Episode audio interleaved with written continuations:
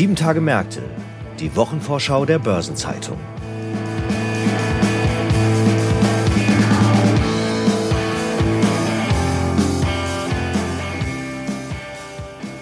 Ich begrüße Sie zu einer neuen Episode von Sieben Tage Märkte, dem Wochenausblick der Börsenzeitung.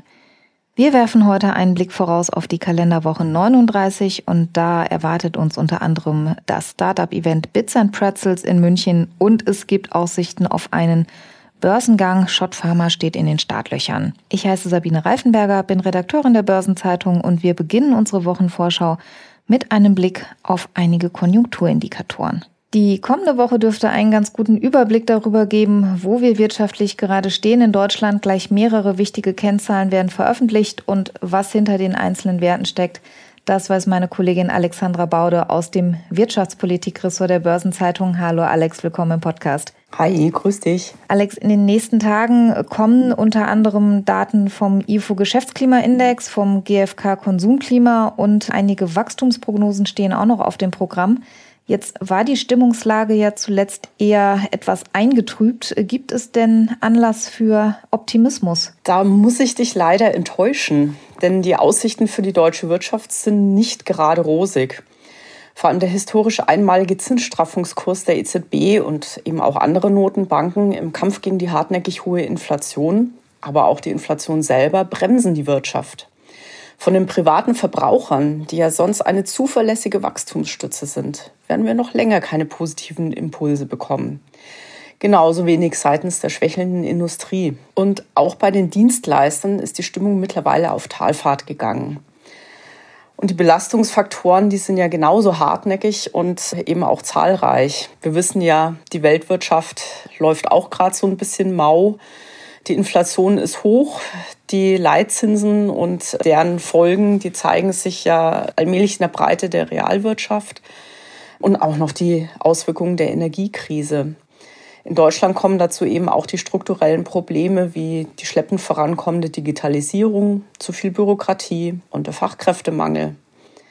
Und so trübe wie die Aussichten fallen halt eben auch die Prognosen aus. Das haben wir jetzt erst dieser Tage gesehen. Die Industrieländerorganisation OECD erwartet, dass Deutschland als einziges Land neben dem chronisch schuldengeplagten Argentinien schrumpfen wird. Und beim IWF ist es nur Deutschland, dem eine schrumpfende Wirtschaft vorausgesagt wird. Jetzt legt ja am Montag das IFO-Institut seinen Geschäftsklimaindex vor. Das gilt so ein bisschen als ein Frühindikator für die Konjunktur da sah es zuletzt auch nicht so gut aus, oder? Ja, da hast du recht. Das IFO-Geschäftsklima ist jetzt schon vier Monate in Folge gesunken. Und wenn man sich die bereits vorliegenden Konjunkturumfragen eben von Sentix und vom ZDW ansieht, dann steht einfach zu vermuten, dass alles andere als eine erneute Stimmungseintrübung eine Überraschung wäre. Gibt es denn Wirtschaftsbereiche, bei denen das Geschäftsklima gerade besonders auffällig ist, positiv oder auch negativ? Ja, da sind vor allem Industrie und Bau zu nennen. Die beiden treffen ja die Folgen der weltweit beispiellosen Zinserhöhungszyklen am stärksten. In der Industrie ist es vor allem die schwache Auslandsnachfrage und die hohen Energiepreise. Die Wohnungsbaubranche ist mit einer rekordhohen Stornowelle konfrontiert. Und wegen der gestiegenen Materialkosten und den sich verschärfenden Finanzierungskonditionen rentieren sich einfach zahlreiche Bauprojekte mittlerweile einfach nicht mehr. Der Pessimismus ist jetzt aber auch richtig bei den Dienstleistern angekommen. Die haben noch lange von dem Nachholboom profitiert, der nach dem Ende der Corona-Restriktionen eingesetzt hat. Der läuft jetzt aus. Jetzt hast du ja gesagt, man hat lange sich auf die Verbraucher als Stütze des Konsums äh, verlassen können, aber die spüren die hohe Inflation ja nun auch, eigentlich bei jedem Gang in den Supermarkt. Die Shoppinglaune ist also eher gedämpft. Was lässt das denn für das GfK-Konsumklima vermuten, das ja am nächsten Mittwoch vorgelegt wird? Ja, in der Tat, einkaufen macht momentan keinen Spaß. Denn neben der Energie haben ja auch die Preissteigerungen bei den Lebensmitteln die Inflation befeuert. Da hat sich die Lage jetzt aber immerhin etwas entspannt. Und nachdem auch die erhöhenden Basiseffekte wie Tankrabatt oder 9-Euro-Ticket vom vergangenen Jahr jetzt entfallen, werden in den nächsten Monaten die Inflationsraten sinken und auch in der Kernrate, in der eben Lebensmittel und Energie ausgeklammert sind. Die Preisentwicklung im September, die verrät uns dann das Statistische Bundesamt am Donnerstag. Sehen werden wir das aber eben auch schon im GfK-Konsumklima und zwar in allen Teilindikatoren. Die Inflation zehrt ja an der Kaufkraft der privaten Haushalte, belastet damit die Einkommensaussichten und die Anschaffungsneigung. Und auch der Konjunkturpessimismus wird weiter zugenommen haben. Beispielsweise auch, weil die steigenden Insolvenzzahlen die Jobsorgen der Verbraucher schüren. Insgesamt wird das GfK-Konsumklima also auch im September nicht vorangekommen sein. Und das schwankt ja immerhin auch schon seit vergangenem Sommer auf einem relativ niedrigen Niveau so vor sich hin. Jetzt hast du einen ganz wichtigen Punkt genannt. Wenn die Wirtschaftsstimmung schlecht ist und die Unternehmen zu kämpfen haben, dann steigt die Sorge vor Arbeitsplatzverlust. Wie präsentiert sich denn der Arbeitsmarkt in Deutschland? Also der Arbeitsmarkt, der präsentiert sich noch recht robust, also vor allem auch wenn man sich äh, vergleichbare konjunkturelle Tiefphasen anschaut. Ich denke mal, am Freitag im Monatsbericht werden wir sehen, dass sich das Instrument der Kurzarbeit bewährt hat die Unternehmen wegen des Fachkräftemangels, solange es geht, an ihrem Personal festhalten. Und die Zahl der offenen Stellen ist auch immer noch recht hoch. Insofern sollte der Jobmarkt eben ja zwar eine leicht steigende Arbeitslosenzahl zeigen, aber eben trotzdem stabil bleiben.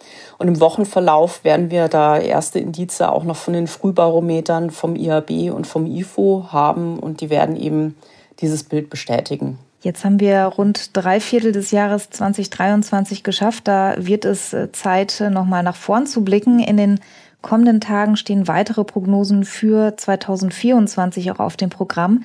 Womit rechnen denn die Ökonomen? Ja, die Ökonomen, die rechnen auf jeden Fall mit einem geringeren Wachstum, als sie das bislang getan haben. In den letzten Wochen sind schon reihenweise die Prognosen gekappt worden. Die Voraussagen von IWF und OECD zum Beispiel habe ich schon erwähnt.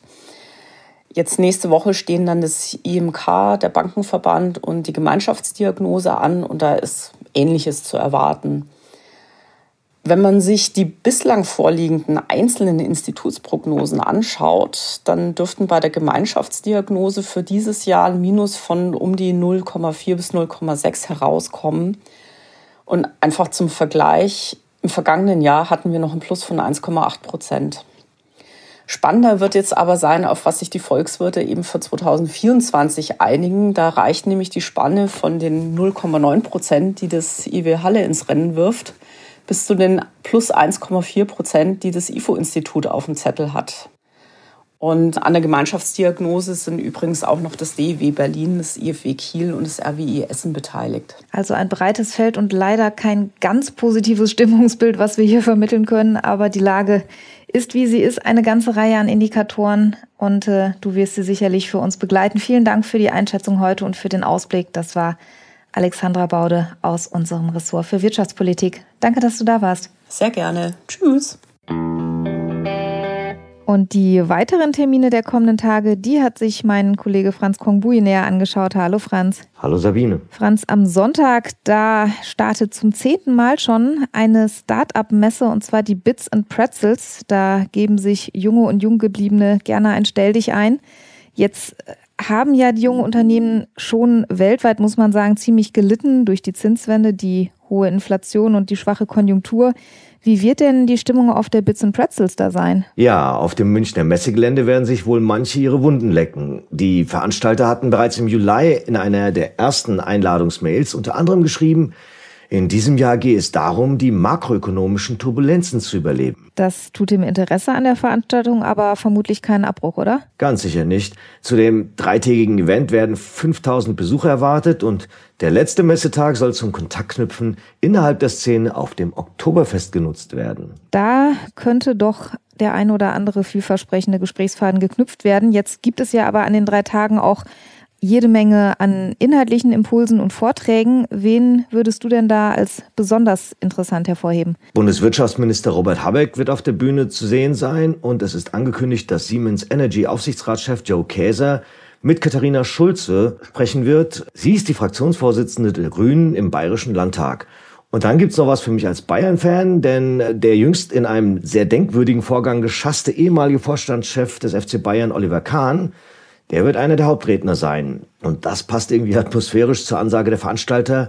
Bei Bits and Pretzels bemühen wir uns, Redner auf die Bühne zu holen, die nicht nur ihre Erfolge feiern, sondern auch über ihre Schwächen nachdenken. Sehr tiefsinnig, aber die äh, Bits and Pretzels wäre ja nicht authentisch, wenn dort die Molltöne tonangebend wären. Optimismus gehört ja eigentlich fest zur DNA von Startups. Ja, damit hast du natürlich recht.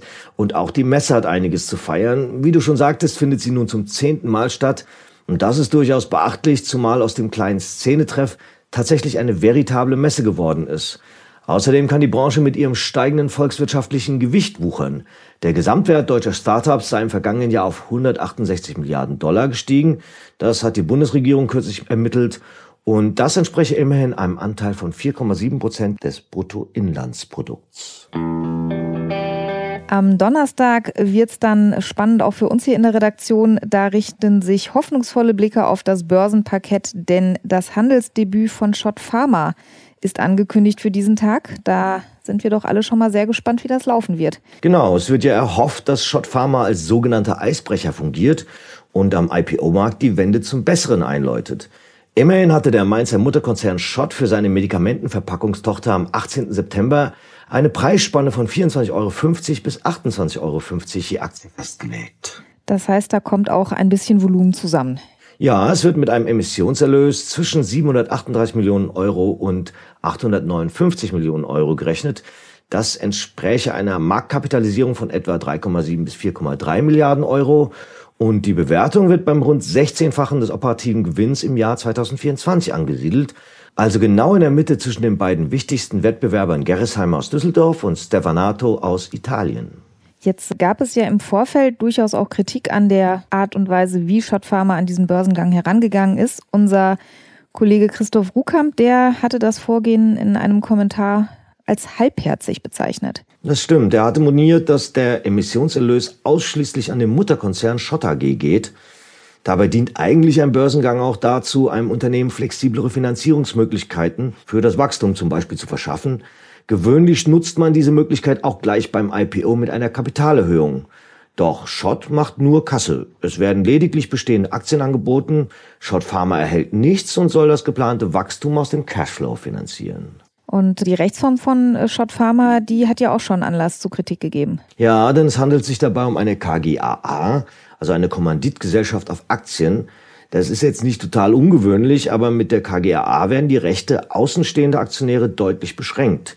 Gleichzeitig wird dem bisherigen Alleineigentümer weiterhin maßgeblicher Einfluss eingeräumt und er kann diesen selbst dann noch dauerhaft sichern, wenn er nicht mehr die Mehrheit hält.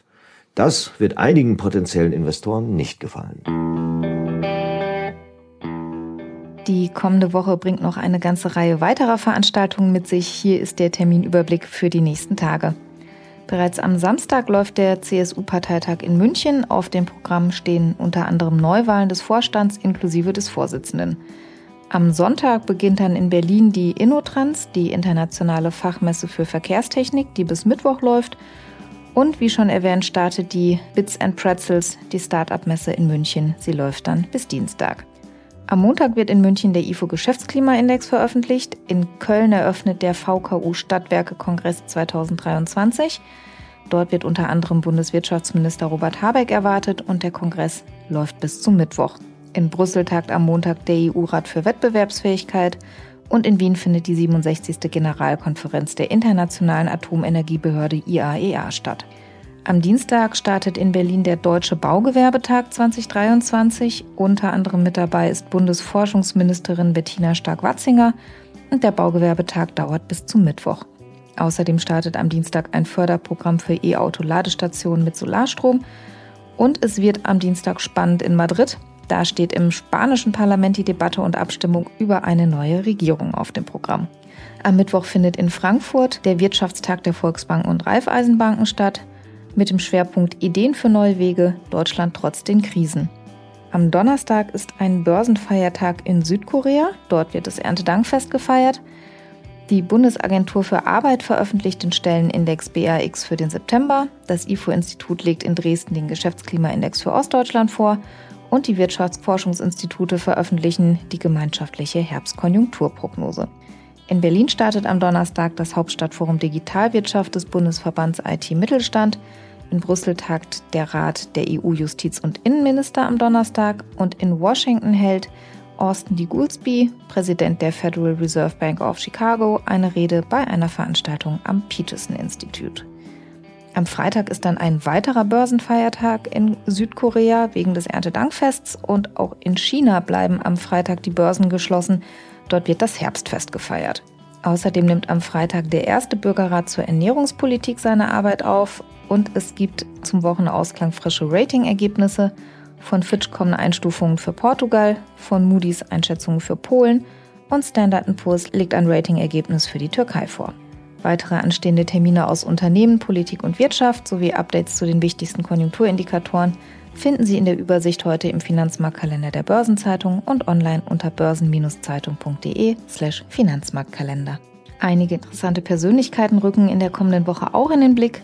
Am nächsten Mittwoch wird Rainer Klump 65 Jahre alt. Der Professor für Volkswirtschaftslehre ist vielen hier am Finanzplatz Frankfurt bekannt als geschäftsführender Direktor des House of Finance und als einer der wissenschaftlichen Direktoren des Center for Financial Studies.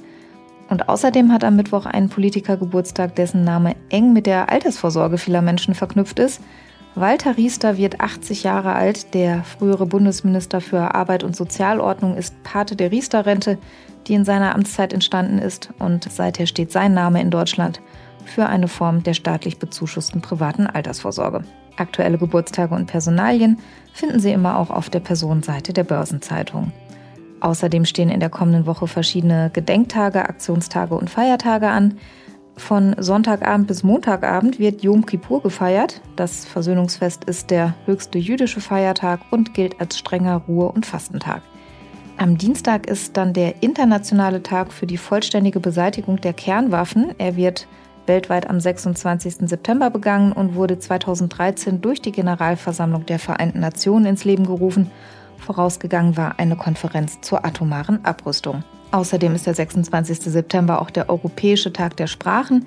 Er geht auf eine Initiative des Europarates zurück und hat das Ziel, Menschen die Vorteile von Sprachkenntnissen bewusst zu machen. Eingeführt wurde der Aktionstag 2001. Damals war das Europäische Jahr der Sprachen und er soll dazu beitragen, das Erbe der europäischen Sprachen zu bewahren, von denen es immerhin rund 200 Stück geben soll.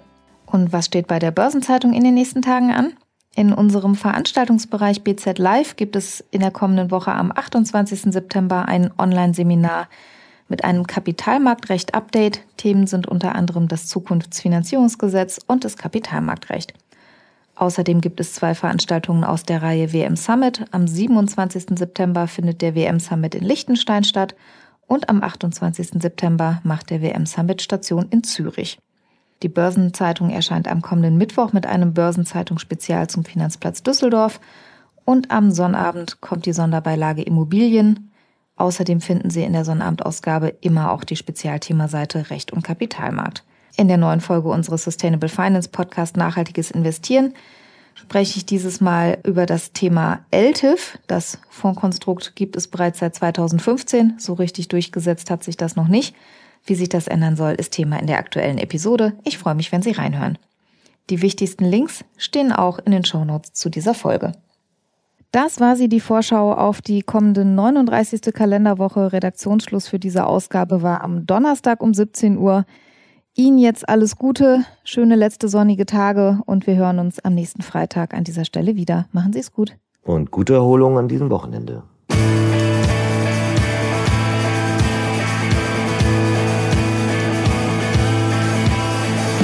Das war Sieben Tage Märkte, die Wochenvorschau der Börsenzeitung.